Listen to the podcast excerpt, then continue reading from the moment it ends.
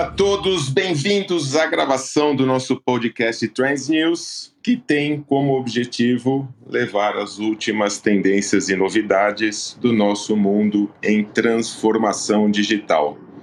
Bem-vinda a galera que está também nos prestigiando além do Clubhouse na transmissão via LinkedIn.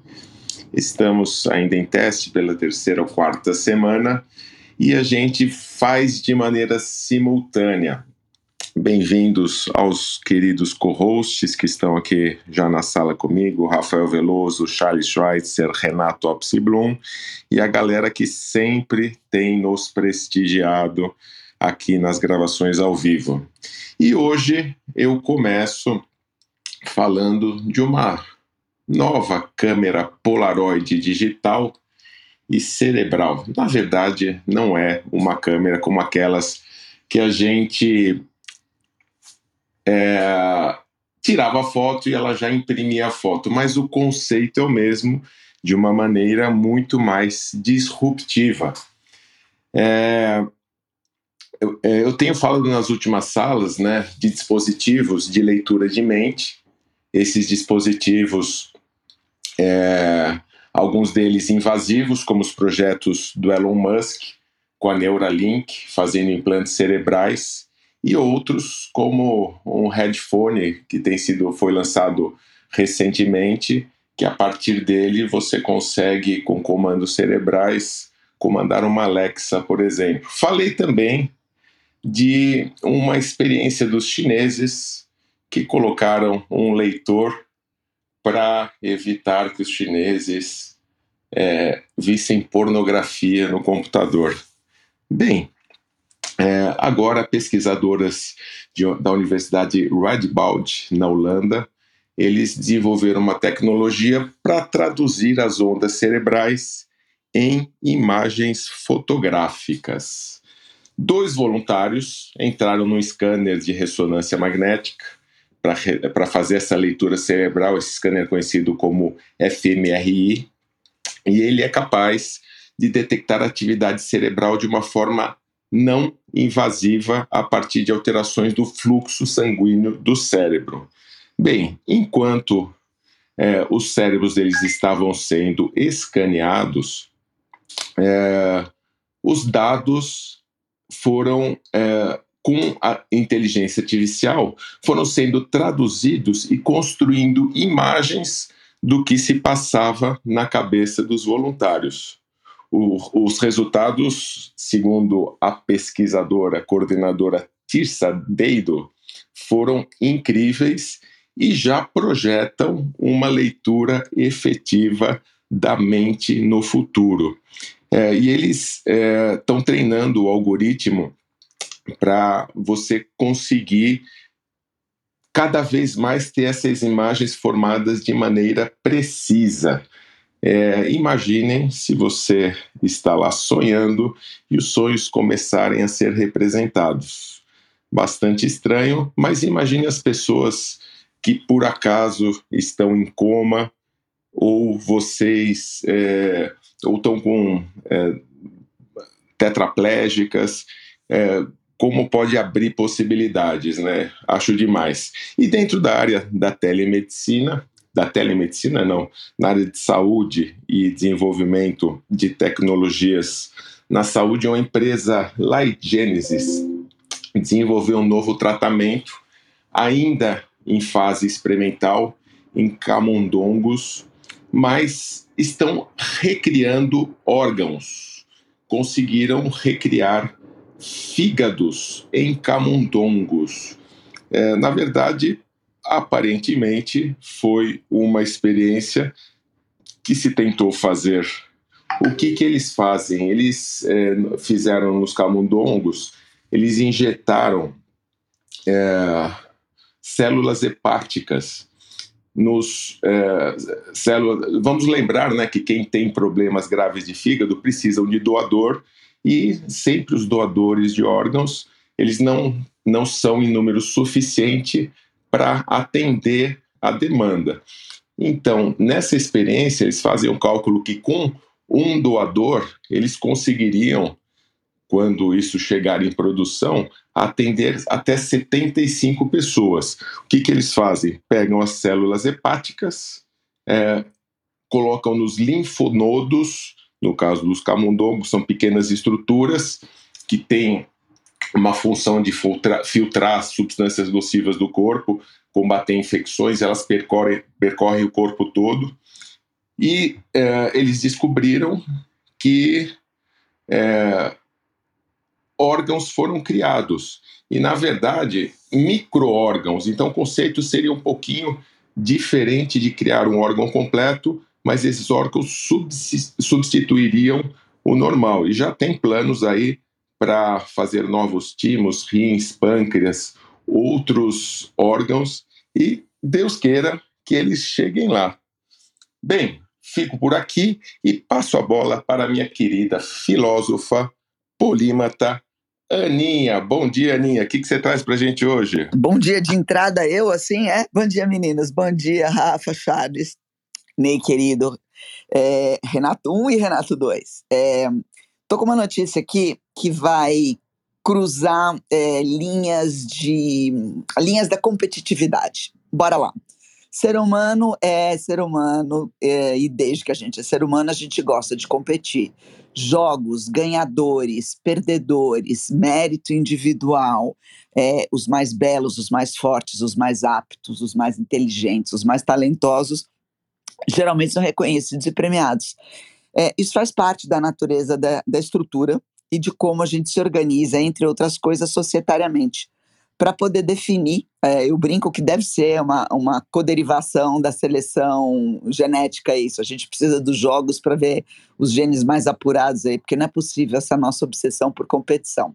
Então, a gente já vem há algum tempo enfrentando alguns dilemas no que tange é, um, como é que a gente trata essa questão em um mundo onde corpos são encorpados é, e onde seres humanos não necessariamente são autores das, de cada coisa que fazem. Então, do, dois exemplos rápidos.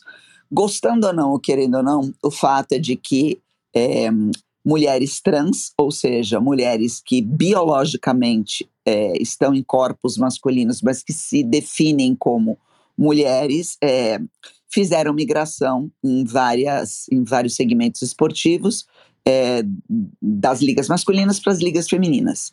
E, obviamente, é, corpos que biologicamente nasceram é, como homens têm uma carga muscular maior, uma potência maior, uma explosão maior.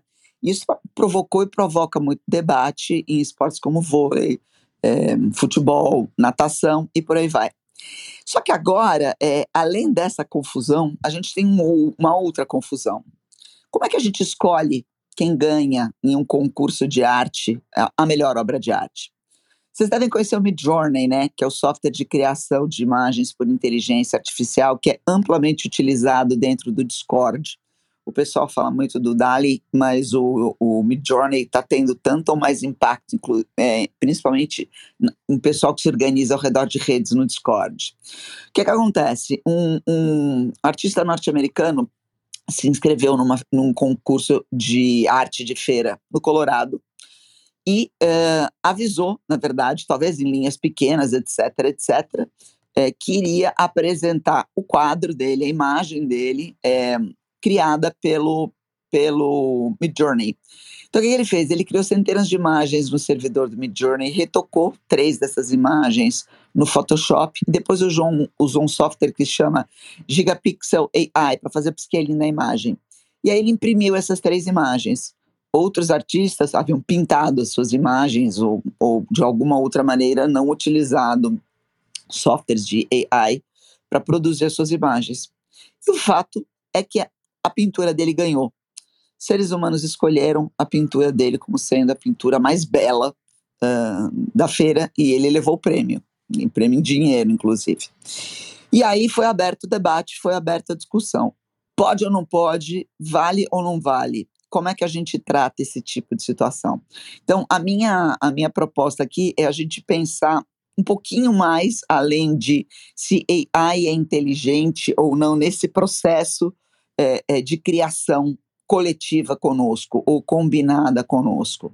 É, o fato é que ela dá um power é, maior, o fato é que ela abre mais possibilidades. Assim como é, é, modificações é, de gênero também podem trazer um power maior, dependendo da migração, do, do lado que você vai para os esportes.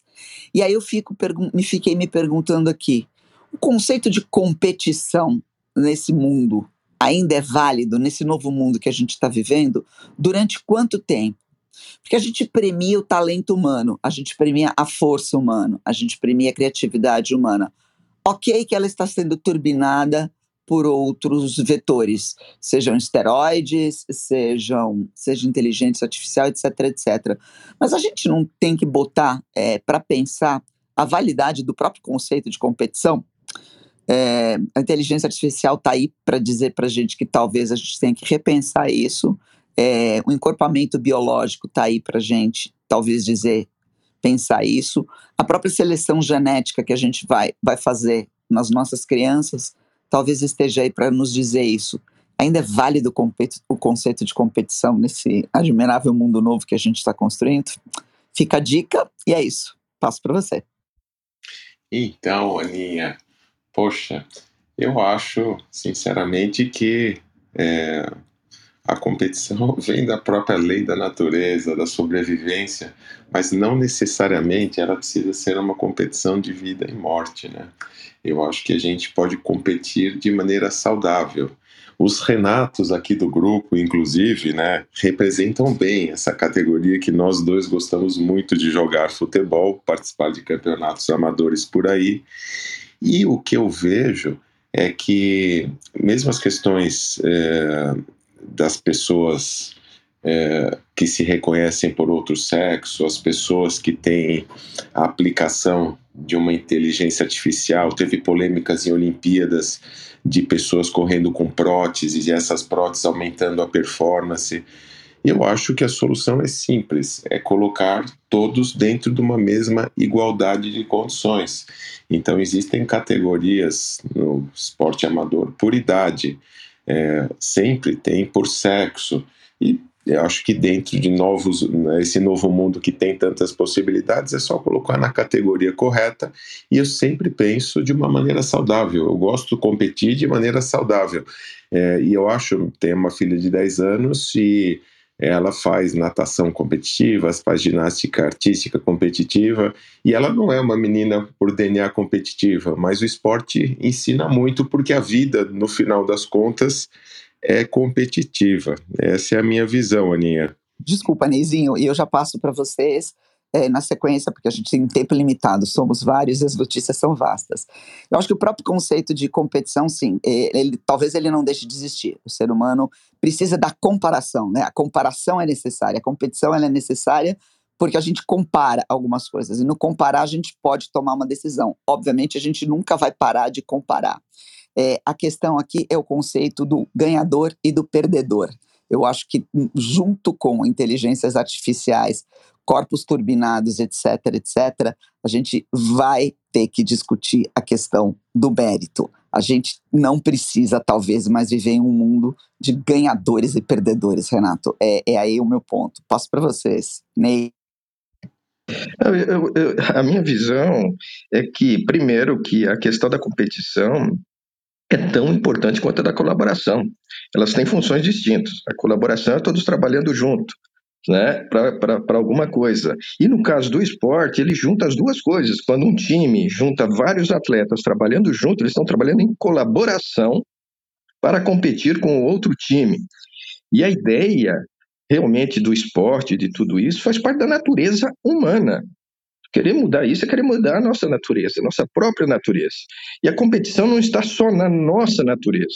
Está em todo o reino animal, tá certo? Está até no reino vegetal, ou seja, a própria natureza da Terra, ela trabalha num sentido tanto de colaboração quanto de competição.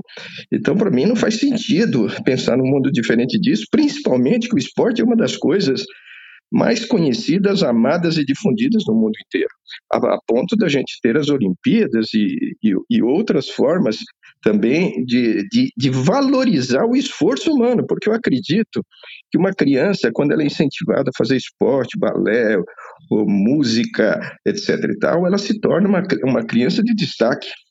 E para mim, sempre vão existir os vencedores e perdedores em qualquer sentido. Não faz sentido querer desistir disso, porque isso é natureza. Querer igualar todo mundo, nós não somos iguais, somos diferentes, cada um de diversas formas, em alguns pontos somos iguais. Né? Ou seja, deveríamos ser respeitados como iguais perante a sociedade, mas somos diferentes na nossa própria essência do ser. Então, cada, cada indivíduo é único, e isso é muito bonito. E não, eu não vejo isso como um problema, eu vejo isso como uma coisa bela do ser humano. Muito bem, Ney. Valeu pela opinião aí. A reflexão é profunda e válida, como sempre, Aninha, com o seu lado filósofo, já começou a sala provocando grandes reflexões.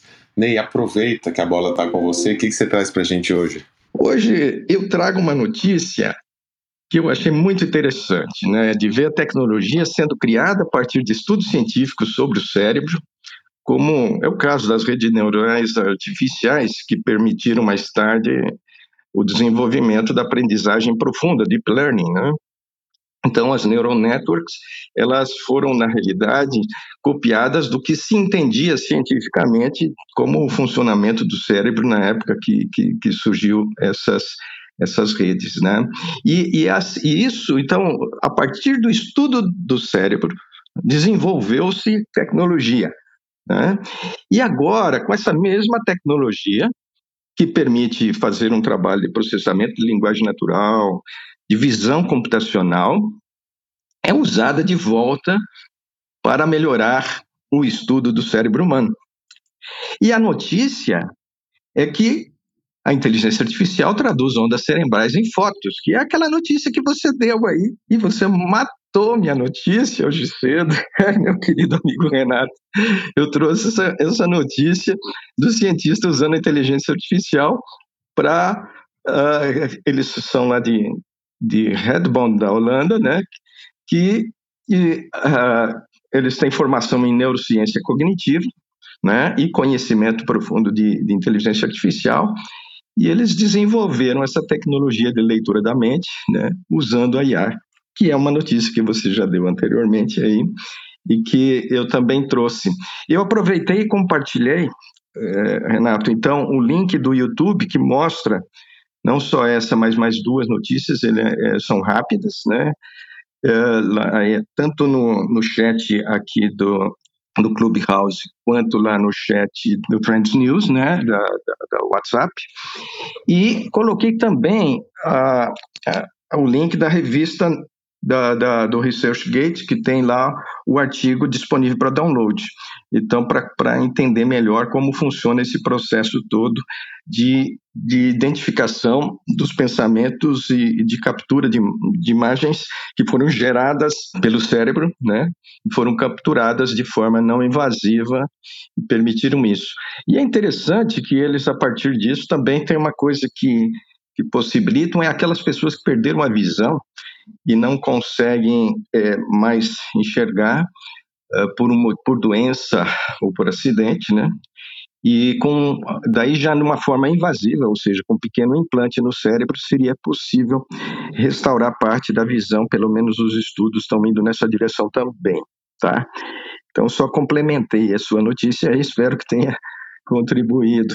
E peço desculpas aí porque não trouxe outra hoje, pelo menos, tá?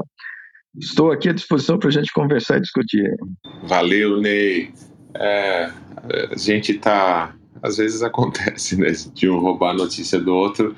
Agora, para a galera aí que nos acompanha e para meus co-hosts, fica a dica: sempre as minhas notícias estão na carta do especialista que eu, todas as sextas-feiras, antes das sete da manhã, estou divulgando, tá bom?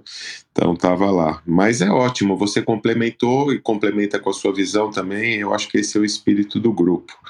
Aí agora da inteligência artificial, vamos para o mundo das criptomoedas, criptoativos. Bom dia, Rafael Veloso. O que, que você traz para a gente hoje? Bom dia. Bem, está é, tá acontecendo dois eventos grandes aqui no Rio. Eu não achei uma boa estratégia, né, do, do pelo menos o, o, menor evento, que é o Blockchain Rio, concorrer com o Rock em Rio. Hoje tem Iron e eu queria, antes da minha dica, pedir uma dica. Alguém sabe como assistir o show do Iron ao vivo, do Rock em Rio? Tem alguma dica de site? Ana? Hein, Ana? Você tem alguma dica? Ó, oh, cara, é assim, eu tinha um ingresso para ir, eu não vou conseguir ir. De repente a gente conversa, é a única dica que eu posso te dar, cara. Pô, por favor, vou te mandar um direct agora, cara. Oh, deu certo aí a isca, viu, Rafa? Caraca, imagina, cara. Não, e como é que eu vou explicar pra minha esposa, né? Pô, consegui ingresso. Ô, Ana, só lembra de uma coisa: o Rafael lida com criptomoedas. Pois é, Esse ingresso deve ser vendido em Bitcoin. Lascou. Mas vamos lá, pessoal. É... Ontem eu fui lá no, no Blockchain Rio, o evento no Pirre Mauá. A estrutura é bem grande, eu achei o evento muito legal. Tem dois galpões lá, todos estilizados com alguns palcos. Tem bastante empresas, né, expondo com stand lá. Porém, eu achei um pouco vazio. Eu cheguei, eu fui após o meu expediente, eu cheguei lá por volta das 5 horas, é, assisti uma palestra do Ricardo Amorim, achei muito legal, ele falando sobre a aceleração, o avanço da tecnologia é, durante o tempo e cada vez será mais rápido. Ele até brincou, eu aposto que daqui a que ano que vem, daqui a dois anos, é, todo esse crescimento que a gente viu nesses últimos dois anos de pandemia, falando um resumo ali da, do que ele comentou, vai ser maior independente se vai ter pandemia, se vai piorar, não. As coisas tendem a ser cada vez mais rápido. E ele ilustrou muito bem, achei muito interessante uh, o que foi conversado ali. E nas outras palestras também, eu vi bastante assunto sobre é, é, algumas. que tinham talks, tinham um, um, umas palestras menores, né, outras nos palcos maiores. Mas o pessoal falou temas diversos lá, como, obviamente, cripto, né, finanças descentralizadas, um tema que eu achei que tá se repetir, vai se repetir ainda, né, que o evento vai até domingo. Eu vou sábado e domingo eu devo passar o dia inteiro lá. Sobre o ReFi, que são as finanças regenerativas, que acho que até a Ana, de vez em quando, comenta aqui sobre essa questão de do, do, que, que a gente está fazendo com, com o nosso meio ambiente, né? Então, vai entrar, quando entrar dinheiro, acho que as coisas tendem a andar mais rápido. Falando, sobre, obviamente, sobre Web3, ferramentas, né? Até sobre energia, obviamente, sobre black, blockchain, metaverso, game, indústria 4.0, GovTech. Então, esses aí são os assuntos aí do, que eu provavelmente eu vou conseguir assistir a maioria até o final do evento, que vai domingo, até domingo. Vamos falar, vamos voltar para o mundo cripto então. É, o Merge, que é a, essa, essa atualização da tecnologia de validação da rede do Ethereum, está andando, está numa boa. Eu acho os mineradores, o que, é que vai acontecer? Os mineradores que têm aquele, todo aquele maquinário potente para poder estar tá, é, utilizando para o Proof of Work, vai ficar um pouco obsoleto, não vai ter o porquê de utilizar aquilo tudo. E aí eles estão querendo fazer um fork, eles estão querendo manter, vai virar tipo um, um, Ethereum com W no final, que seria do, do, do Proof of Work. E, e eles já estão querendo modificar o, o, vamos dizer assim, o, o, o, o, programa, né, o contrato do Ethereum. Eles estão querendo tirar o tal do EPI 1559, que é um, um, um um, uma parte que, tem, que lida do, com a queima. Então, quando você paga ali a taxa na rede, é feita uma queima para poder aumentar a escassez do ativo. Eles estão querendo tirar isso e jogar para o bolso deles. Então, acho que só por isso já não, não, já não vai ser tão interessante. Mas vou ver o que, que vai ser. Para quem é usuário, é interessante, porque geralmente no, nos outros forks o pessoal costuma a receber. Então, se eu tenho um Ethereum do Proof of Stake, eles vão me dar um Ethereum também do Proof of Work. E aí fica interessante que eu posso vender e estar tá lucrando ou, ou ficar de hold e continuar na, na dança aí, se eu, se eu acreditar, ou quem acreditar aí, em manter em, em, nesse ecossistema desse fork. Oi? Não, eu, eu, pois não, alguém falou. Eu queria colocar que é muito interessante, porque a coisa agora permite com que você tenha muito mais velocidade das transações e com isso possibilitar mais volume de transações também, com redução de custo de energia, né? Que é, que é o grande. Isso. É, uma, um, o porquê que vai, vai reduzir, uma das tarefas né, que tem do, de todas as evoluções da rede do Ethereum é reduzir o, o, o, o, tamanho do contrato na assinatura. Então, hoje, a, a assinatura está em torno de 0,88 é, é, é, kbytes, eles estão querendo reduzir para 76 ao longo da evolução da rede do Ethereum. Então, você vai conseguir colocar é, mais pergaminhos dentro das garrafas. É como se fosse uma adega de vinho, a blockchain, aonde cada espaço ali é uma garrafa de vinho que você bota, uma bota sei lá, 10 informações, 50 informações na garrafa que seria um bloco, né? E aí você vai conseguir botar mais pergaminhos, mais informações dentro da garrafa ali. Então, por isso que a tendência também é reduzir a taxa, enfim, escalar a rede. Né? O interessante é escalar a rede e aumentar todas as funcionalidades da blockchain, do, do Ethereum. Que eu acho que é o maior player aí da, da Web3, que é o que tem o maior volume financeiro.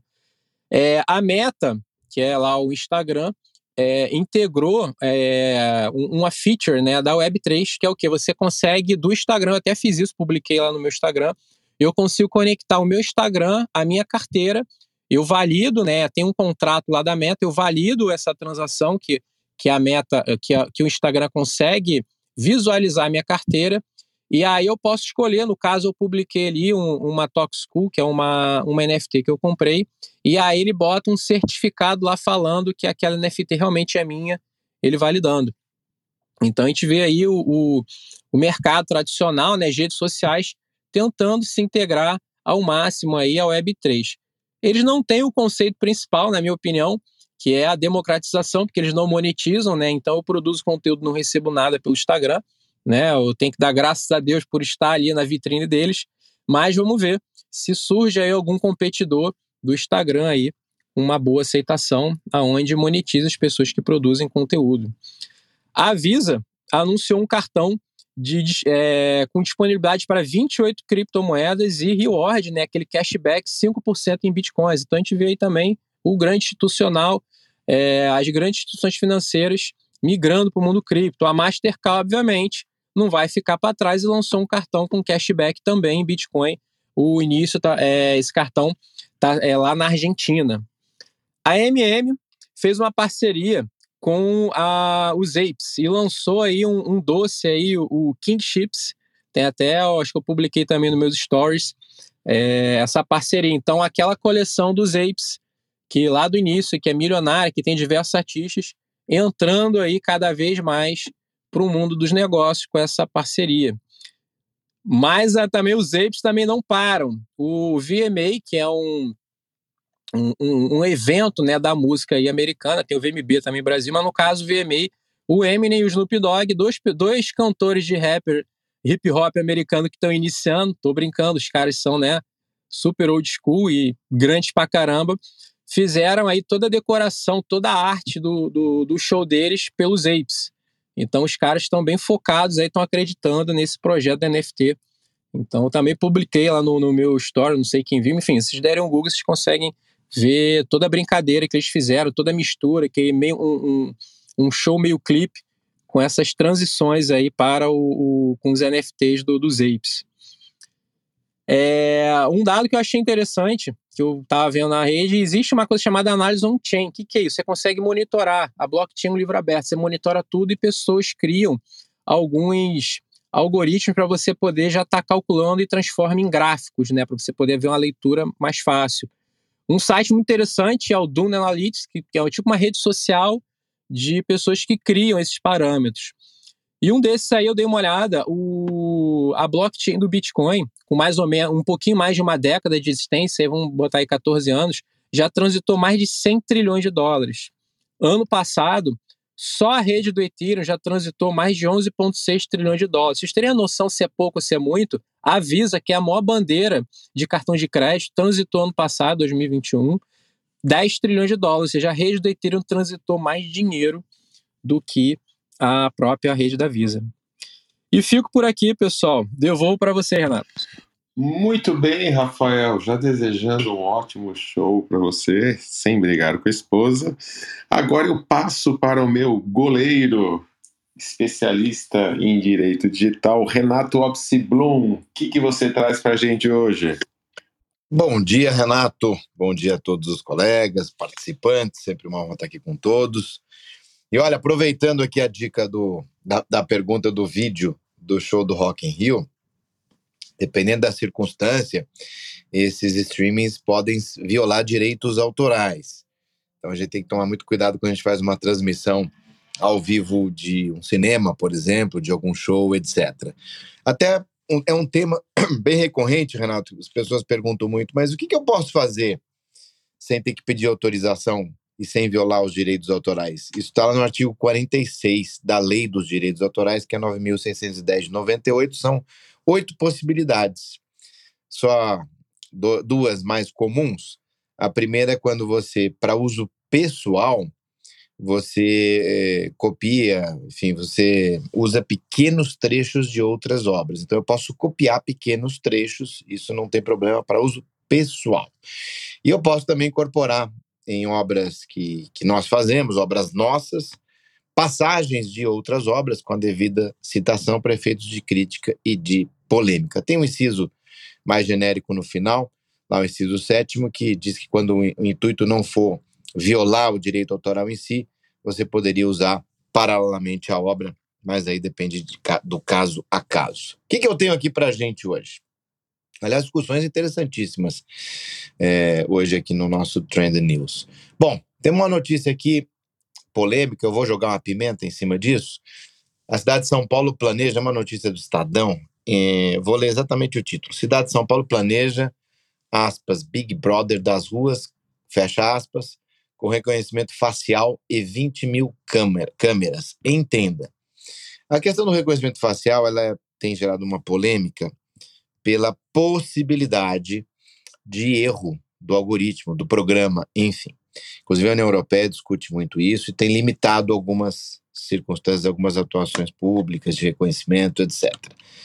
O nosso entendimento é que, dado o percentual baixo, é um percentual baixo de erros, tem muito mais acertos do que erros, isso acaba é, ajudando mais do que prejudicando. Claro que acertos podem, devem, até uma obrigação, serem feitos para que o sistema seja tenha a melhor acuidade possível e procure evitar erros. Por isso que não, não se pode acreditar 100% no sistema, mas é algo paralelo que vai ajudar bastante diante aí do elevado número de, de faces que nós temos, de situações, enfim, de imagens por aí.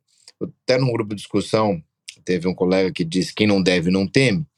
Isso é relativo, né? porque existe a questão da privacidade, da Lei Geral de Proteção de Dados, que, diga-se de passagem, permite esse tipo de circunstância, para atendimento a políticas públicas. Né? A prefeitura vai ter que, claro, proteger esses dados, mas basta informar quem é o encarregado de proteção de dados e qual o propósito e detalhamento de, de armazenamento disso. Mas a LGPD prevê essa circunstância. Com relação a eventuais vieses, etc., esse é o meu comentário quando o benefício for maior e eventualmente nada é perfeito, enfim, eventualmente tivemos problemas, eu fico aí com o benefício maior, o fim social mais positivo.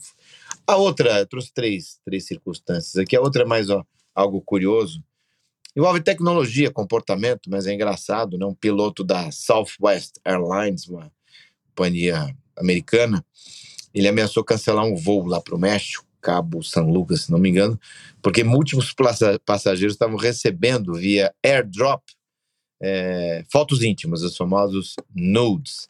E como isso envolve, ou pode envolver, dependendo da interpretação segurança de voo, essa é uma atitude que o comandante pode tomar. Aliás, é comum, né, Renato, para todos nós aí que, do grupo que, que participam, que viajam bastante, é como você entrar hoje no avião e as pessoas tentam se conectar aqui por, por airdrop, até, até é engraçado, tiram fotos e mandam fotos para as pessoas que estão com, com airdrop aberto, que tem uma questão de segurança importante aí no meio disso também. E por fim, uma notícia, uma decisão judicial aqui de presidente prudente, determinando que o Facebook reative uma página de um streamer. É uma prática, infelizmente, cada vez mais comum, bloqueio sem a possibilidade de defesa, o que eventualmente pode se tornar um ato draconiano e gerar indenização.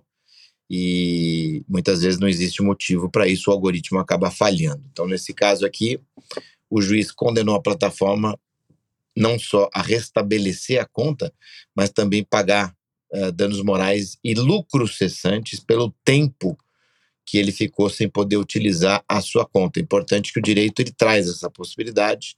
Se você tem uma prática ilícita, abusiva, o prejuízo que você teve, moral e material, pode ser ressarcido. Então, esse é o nosso giro jurídico pelo, pela semana. Um abraço a todos. Excelente, doutor Renato Opseblum. E eu já complemento, né, aproveitando que estamos bem de tempo hoje, é, com mais uma noticiazinha que saiu no meu newsletter de hoje, e referente à Amazon. Para quem não percebeu o movimento da Amazon, cada vez mais ela deixa de ser uma empresa de varejo e tem gente colocando como adjetivo que ela passa a ser uma empresa de vigilância. Por quê? A Amazon já é, monitorava todo o comportamento dos seus consumidores em relação a compras, tanto que você recebe né, os seus interesses no carrinho de compras lá, você vai recebendo sugestões. E aí, com o passar do tempo que eles têm Amazon Music, Amazon Prime, então seus gostos por vídeos, por músicas vão indo para o mesmo banco de dados. E aí a Amazon comprou a One Medical e a iRobot. A iRobot é aqueles robozinhos que ficam limpando a casa e ficam passeando pela casa, sem lembrar, né, não vamos esquecer da Alexa que fica ouvindo tudo o que está acontecendo. Então, é, um, um jornalista é, começou a fazer uma análise e colocar como ponto de atenção. É, não é um jornalista, é um pesquisador, chama Ron Knox, escritor do Institute for Local Self-Reliance. Eles é, falaram: tomem cuidado com a Amazon. É, a era da privacidade acabou e a Amazon está de olho em tudo que estamos fazendo e certamente para lucrar mais, né? Este é o nosso mundo capitalista. Bem, eu vou agora diretamente do mundo dos games e da inovação com o site novinho Charles Schweitzer. Fala, meu amigo Charles. Bom dia, bom dia. Que legal estar tá aqui com vocês. Obrigado, Renato, por ter anunciado aí meu site. Então, fica a dica aí, charleschweitzer.com, para vocês terem acesso aí a todo o conteúdo que normalmente eu tenho produzido. Obrigado, Grau, por essa introdução. E, meu amigo Charles, site desenvolvido por Patrícia Santos, aqui na audiência. Quem precisar, o site do Trends foi por ela também. Ela está aí disponível para prospecções, né, Charles? A Patrícia é uma monstra da produção de sites, incrível, muito rápida, qualidade excelente. É, bom, vejam vocês mesmos depois, charleschweitzer.com. Muito bem. E o que, que você traz para a gente hoje, meu amigo? Renato, eu vou começar falando sobre um jogo que vai deixar de funcionar para a gente é, voltar e avaliar uma tendência que a gente discutiu há algumas semanas aqui já no nosso podcast. Draguelia Lost que é um jogo é, produzido pela Nintendo, tá deixando de funcionar a partir de novembro desse ano. É, é um jogo que entrou no ar quatro anos atrás, né? E tem uma legião de fãs, de pessoas fiéis de fato a esse jogo, que é um negócio incrível. É, Dragalia Lost, como vários outros jogos é, que existem para mobile, é um jogo free. Então você baixa e você joga ele de graça e pode jogar ele de graça a sua vida inteira, mas você também tem a possibilidade de comprar coisas dentro do jogo para acelerar a sua evolução, para mudar as características do seu personagem, como tantos outros. E aí é interessante avaliar, né, essa indústria como um todo. É, esses jogos é, free to play, eles nasceram quase como uma anomalia lá em 2012. É, mas chegaram já, né, naquele mesmo ano, a atingir um, um, um valor de mercado da ordem de 9 bilhões de dólares. E aí, quando a gente se transporta para 2020, né, com essa multiplicidade de jogos que a gente tem hoje, é, isso alcançou as cifras de 96 bilhões de dólares. Né? A gente está falando de um mercado aí mundial de quase 100 bilhões de dólares, né? Então, realmente é um negócio incrível como isso funcionou. E isso mudou de fato a indústria dos games.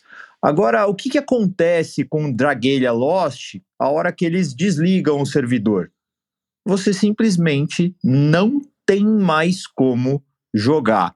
E aí, se a gente voltar um pouquinho no passado, né, épocas de é, Mega Drive ou PlayStation 2, PlayStation 3, etc., você, como jogador, tinha um investimento ali, um CAPEX, você comprava o CD, o cartucho, o que quer que seja, e você ganhava o direito, de uma certa forma, de jogar aquele jogo indefinidamente pela sua vida enquanto ele funcionasse.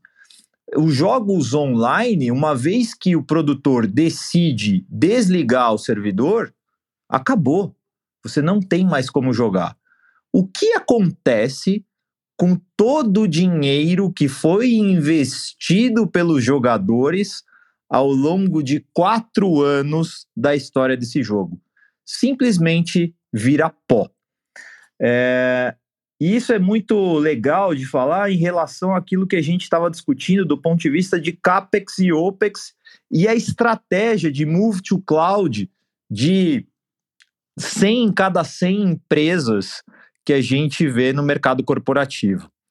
É, a verdade é que esses jogos, todos eles são cloud native, é, todos os ativos que eles vão vendendo ao longo da história do jogo vão fazendo com que o jogo demande mais servidores, é, mais capacidade de processamento. O número de players que vai participando do jogo vai demandando também isso. E isso faz com que a despesa operacional necessária para manter o jogo funcionando vá crescendo de forma exponencial também, a ponto de uma hora talvez a conta não feche. Então, novos jogos, jogos mais populares vão ganhando nova audiência e isso vai fazendo com que a receita desse jogo pare de pagar a despesa operacional, o OPEX, o custo de manutenção desses servidores em cloud e faça com que o jogo, quatro anos depois, por mais que seja um jogo que tenha uma legião de fãs, seja desligado. Então é importante, de novo, ressaltar que uma tendência muito forte e que eu aposto é, fortemente para 2023 é a repatriação de servidores.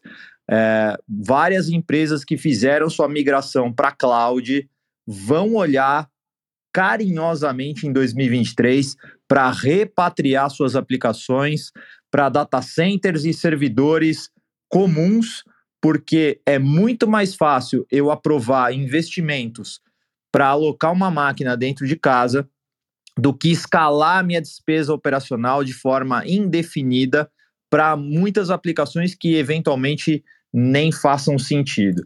E aí, né, na, na, linha, na esteira das notícias tristes, né, de um jogo sendo derrubado, existem outras aplicações que aí, pela sua própria popularidade, também estão sendo derrubados. Facebook Gaming, que era uma plataforma de transmissão de jogos online do Facebook, né, que com, concorria com o próprio YouTube e o Twitch, está sendo desligado. E a série Resident Evil, né, que é baseada em jogos também, que estreou no Netflix, é, mal estreou e já está sendo cancelada também. E aí a última notícia que tem a ver com a Tiffany, que a gente falou aqui, né, que estava produzindo também joias é, associadas a NFTs, e aí a gente não sabia, era uma coisa meio tostines, né, o que vinha primeiro, se era a joia ou se era o NFT. Bom, a Tiffany também anunciou que vai desenvolver a taça, o troféu mais cobiçado do mundo dos games, que é a taça de League of Legends. É, essa taça se chama a The Summoners Cup e ela vai ser muito na linha daqueles troféus é, de outros esportes que a gente conhece bem, que vem com os nomes dos antigos ganhadores gravado na taça. A taça é simplesmente linda e eu vou colocar ela, prometo, no meu Instagram. Renato, devolvo para você, mas fica aí a minha aposta. Repatriação vai ser a palavra de 2023.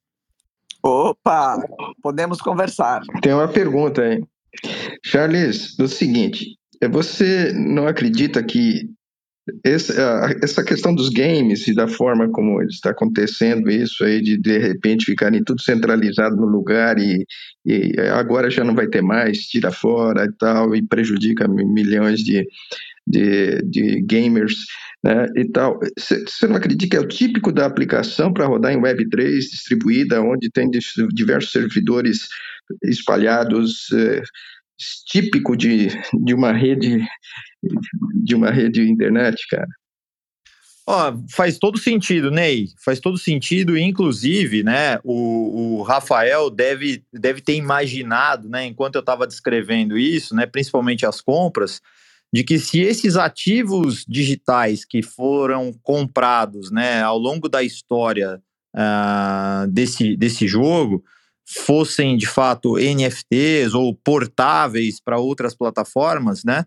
Eles continuariam com o seu é, preservando pelo menos parte do seu valor. Então, sim, a Web3 é, deve resolver isso. Agora, a gente não pode perder de vista a complexidade que existe, né? A diferença de complexidade que existe entre simplesmente você é, acessar é, a sua App Store no, no, no seu iPhone ou o Google Play dentro do seu Android, baixar um jogo e começar a jogar, vis-a-vis a complexidade que existe entre você baixar um jogo, baixar uma carteira, é, fazer a compra de um criptoativo, é, unir esse criptoativo a esse jogo. Então, eu acho que a gente ainda precisa tornar a Web3 algo mais palatável, mais democrático, para isso efetivamente se tornar uma realidade.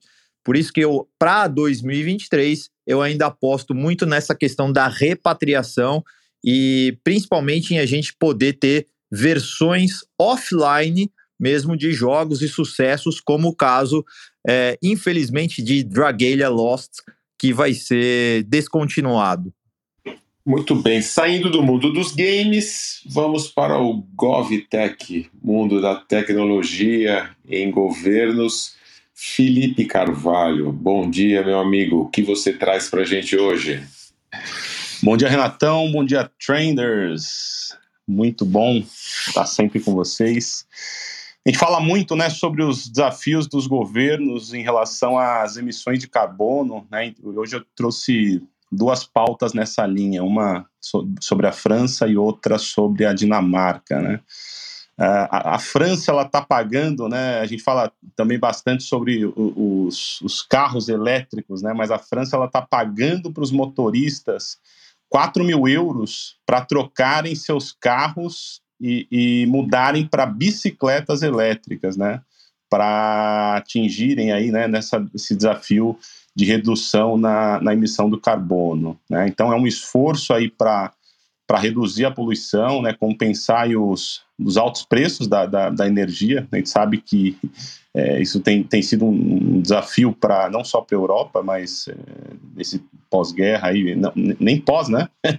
é, é, período geral, mas acho que é um, é desafio global que a gente tem uh, de forma recorrente. Né? Então, está disponibilizando aí 4 mil euros para essas pessoas trocarem o carro pela bicicleta. Né? Então, tanto o cidadão quanto as organizações das empresas francesas, elas podem solicitar um bônus de conversão se elas desistirem de um carro, van ou caminhão poluente e comprarem uma, uma bike, né, uma, uma e-bike, né?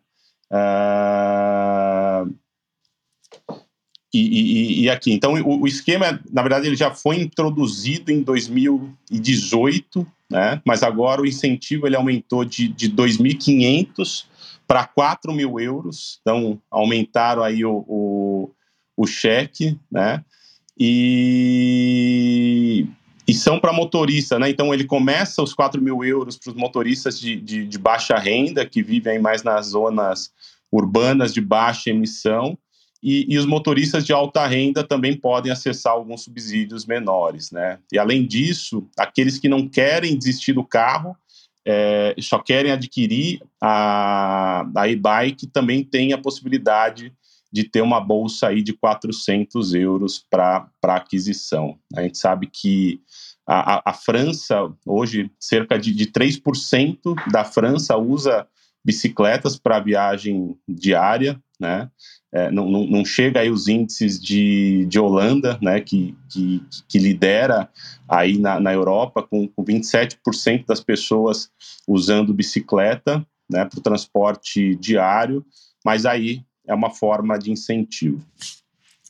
A outra notícia que eu trago né, da, da, da Dinamarca, né, então um município dinamarquês, né, Sondenborg, tem planos aí ambiciosos para neutralizar as emissões do, de carbono. Né? Então, a gente sabe que, que a Dinamarca é referência né, nessa questão de fomento para os problemas sociais e, ambientais, desde algumas coisas que parecem possíveis, né? a questão da, da assistência médica, faculdade gratuita de forma uh, abrangente para a população. Né? Quando a gente fala do, da questão do, do, do, clima também, a Dinamarca tem aí, acaba sendo referência, tem algumas metas ambiciosas né, de estabelecer 70% até 2030 e, e, atingir a neutralidade do carbono para o país em 2050. Então, e, e, vem mostrando planos práticos de execução que são que vale a pena acompanhar, né? E é específico desse desse município, né, de Sonden, Sondenborg, uh, acaba sendo uma referência para a própria Dinamarca, né? Então, quer dizer, eles são sempre, sempre tem aí é, é, é, sempre estão à frente do, do, do das iniciativas e acaba sendo também uma referência para todo o país. Então, é uma, é uma iniciativa público-privada, né? então é uma, uma ação aí agressiva para descarbonizar todo o sistema de energia até 2029, né? então antecipando até a, a meta do país. Já está 55% do, do, do caminho para atingir essa, essa meta, então é um projeto aí referência e eles desenvolveram, né, é, delinearam aí em três etapas principais. Então, primeiro é a parte da redução mesmo da, da, da energia e eles têm, inclusive, um piloto ali num, num projeto residencial, né, um, um empreendimento habitacional, chama Lindhaven, que ele usa tecnologias de eficiência né, avançada para reduzir essas demandas de energia, então, é, é um complexo ali de 140 unidades com tecnologias inteligentes, como o sistema de controle preditivo, né, é, é, é para redução do, do, do, consumo de aquecimento em 11%, equipamentos termostáticos eletrônicos para manter a temperatura é, é, ambiente específica, né, numa temperatura média, um sistema que equilibra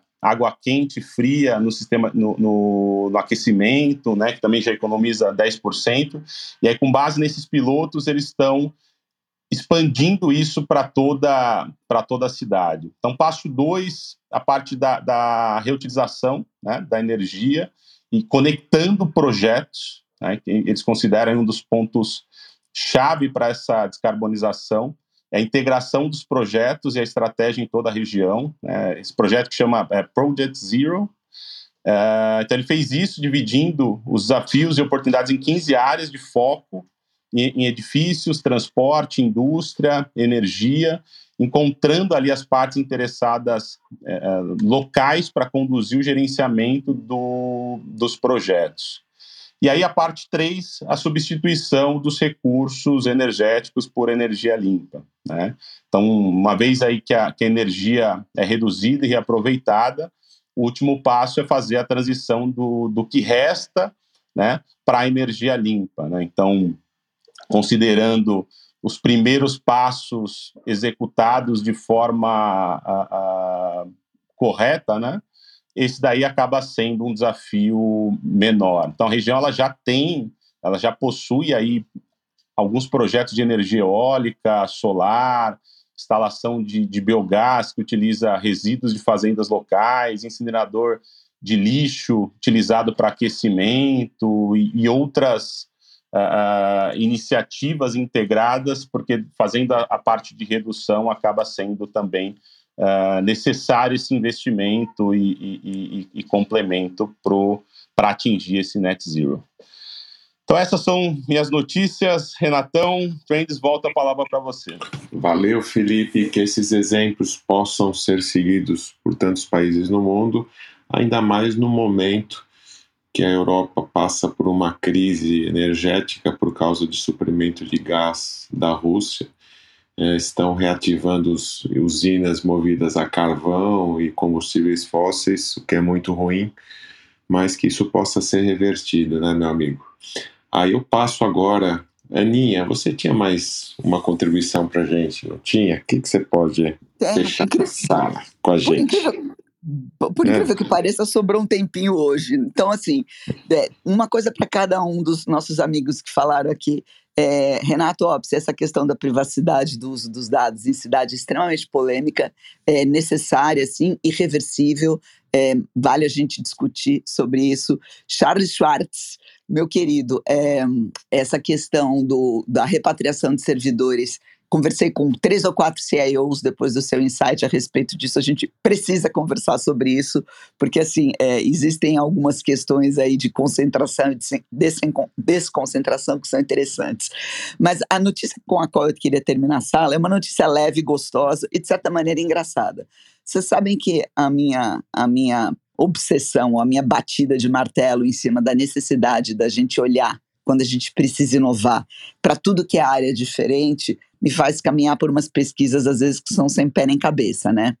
E aí caiu na minha mão um estudo é, de algo que deveríamos, como pesquisadores é, ou como inovadores, ter na cabeça, que necessariamente a inteligência humana, ela às vezes replica só o que outras inteligências fazem de uma maneira muito melhor que a nossa. Existe um tipo de bolor um tipo bolor mesmo. Sabe bolor aquele que nasce na parede da gente? Pois é. Tem um tipo de bolor que se chama blob. É, na verdade, tecnicamente, isso é um plasmódio, né? É, é uma célula agigantada. Bom, o plasmódio já vem estudando, sendo estudado há bastante tempo por cientistas, porque apesar de não ser uma espécie senciente, ela tem se demonstrado incrível na resolução de problemas que são problemas, inclusive, que é, onde o ser humano é, quebra cabeça. Por exemplo, em uma placa de Petri, é, um grupo de cientistas de Tóquio fez um mapa da cidade é, é, de Tóquio cientistas japoneses desenharam numa placa de Petri, essa do laboratório, um mapa da cidade de Tóquio. E eles colocaram pontos de aveia espalhados nessa placa, porque esses pontos de aveia equivaleriam na cidade, nesse mapa da cidade de Tóquio, a grandes concentrações urbanas. E colocaram o bolor na pontinha, no canto da placa de Petri. É, esse bolor ele consegue, de uma maneira muito rápida e efetiva, construir túneis de ligação através da aveia, onde esses grupos maiores de aveia fossem alcançados. Com isso, eles conseguiram uma emulação da rede de metrô de Tóquio, feita pelo Bolor em 10 minutos, de algo que os engenheiros demoraram mais ou menos 50 anos para chegar na configuração ideal. Então, olha isso. Um bolor foi capaz, porque ele tem arcabouço de memória, inclusive. Ele era retirado e colocado de novo, e a veia era mudada de posição. Ele conseguia reconstituir o caminho original e encontrar alternativas. Então, é, é, fica a dica aqui que quando a gente estiver fazendo pesquisa, pesquisas complexas, inclusive, talvez a gente lançar a mão de coisas que aparentemente são sem pé nem cabeça, pode, pode servir para fazer a gente olhar as coisas de uma maneira interessante.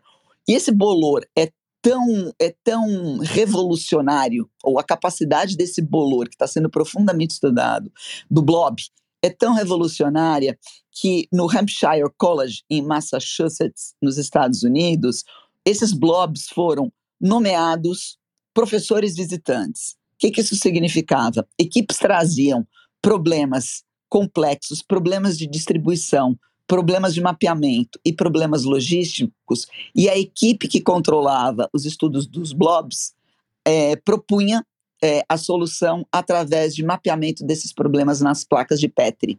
Eles estudaram os blobs desde a separação é, entre Estados Unidos e México através do muro, quais seriam as alternativas no que tange a transporte de comida, e chegaram à conclusão, via os estudos do Blob, como o Blob respondeu, que muros não são é, a melhor maneira da gente tratar os problemas humanos, até questões, sei lá, mais delicadas, como é, distribuição de comida, mapeamento de alguns genomas específicos, usando replicação de genomas específicos, usando o blob, uma placa de Petri e pequenos mapas. Então, assim, vamos repensar o que é inteligência humana, vamos repensar é, o fato da gente achar que as nossas é, experiências ou o nosso conhecimento pode dar conta do mundo. Às vezes, seres pequenos, humildes, pessoas pequenas, humildes, lateralizadas, podem nos dar é, insights poderosos e vir com soluções muito melhores do que a gente arrogantemente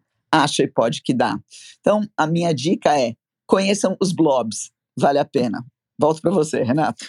Aninha, só para a gente fechar a nossa discussão aqui, pedir nos bastidores para o Renato para dar uma última notícia aqui para vocês. Na semana passada, aqui no nosso Trends News, eu falei sobre o Wordle salvando The New York Times em relação a novos assinantes. E acho que não é segredo para ninguém que a gente grava o Trends News dentro do Clubhouse e essa é uma plataforma que enfrenta neste momento o Vale da Desilusão. Pois bem, tem um lançamento silencioso que aconteceu aqui dentro do Clubhouse, que moderadores de sala agora podem criar jogos para dentro da sala. É, então a gente pode começar a brincar, inclusive, com a nossa audiência aqui. Mas será que os jogos dentro do Clubhouse, dentro da plataforma, e esses quatro novos formatos de games que foram criados para estimular a audiência vão tirar o Clubhouse do Vale da Desilusão. Aguardemos e vejamos. Renato, para você fechar a sala agora. Excelentes reflexões, e a gente sempre fala da questão do hype cycle do Gartner, dessa questão de uma tecnologia que rapidamente ela vai para um topo de uma é, de uma curva e depois, como o Charles falou, vai para o vale da desilusão, depois tende a subir novamente. Independente do que seja, né, pessoal, é, a, a gente está aqui ó, quase um ano e meio aqui no Clubhouse e, para a gente é ótimo ter a presença de vocês há um ano e meio, um pouco mais gente, um pouco menos gente, mas é, tudo é questão de nicho, né? Quem trabalha com empreendedorismo, quem trabalha no mercado corporativo, sabe a importância de você seguir numa estratégia, repetir, investir no nicho. Para a gente tem sido ótimo é, a gente, pelos feedbacks, a gente sabe que também. Então, não é questão muitas vezes de quantidade, sim qualidade, e acho que a gente não está um ano e meio aqui à toa, além do que é a base para o nosso podcast que está disponível no Spotify e nas outras redes. Bem, pessoal, excelente, com, excelentes contribuições de todos. Obrigado pela audiência aqui, obrigado pela audiência do LinkedIn, que tá, estamos lá a partir do meu perfil é, também transmitindo, para quem não puder assistir por aqui, assistir por lá. É, é uma outra rede, experimentos, não se sabe se os games aqui vão dar certo, porque foi na Netflix e tudo junto e misturado, mas peço aos meus queridos co-hosts que abram seus microfones, vamos despedir da galera desejando a todos uma sexta-feira maravilhosa, um final de semana melhor ainda e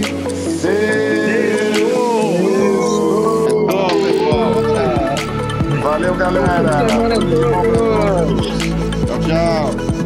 Tchau.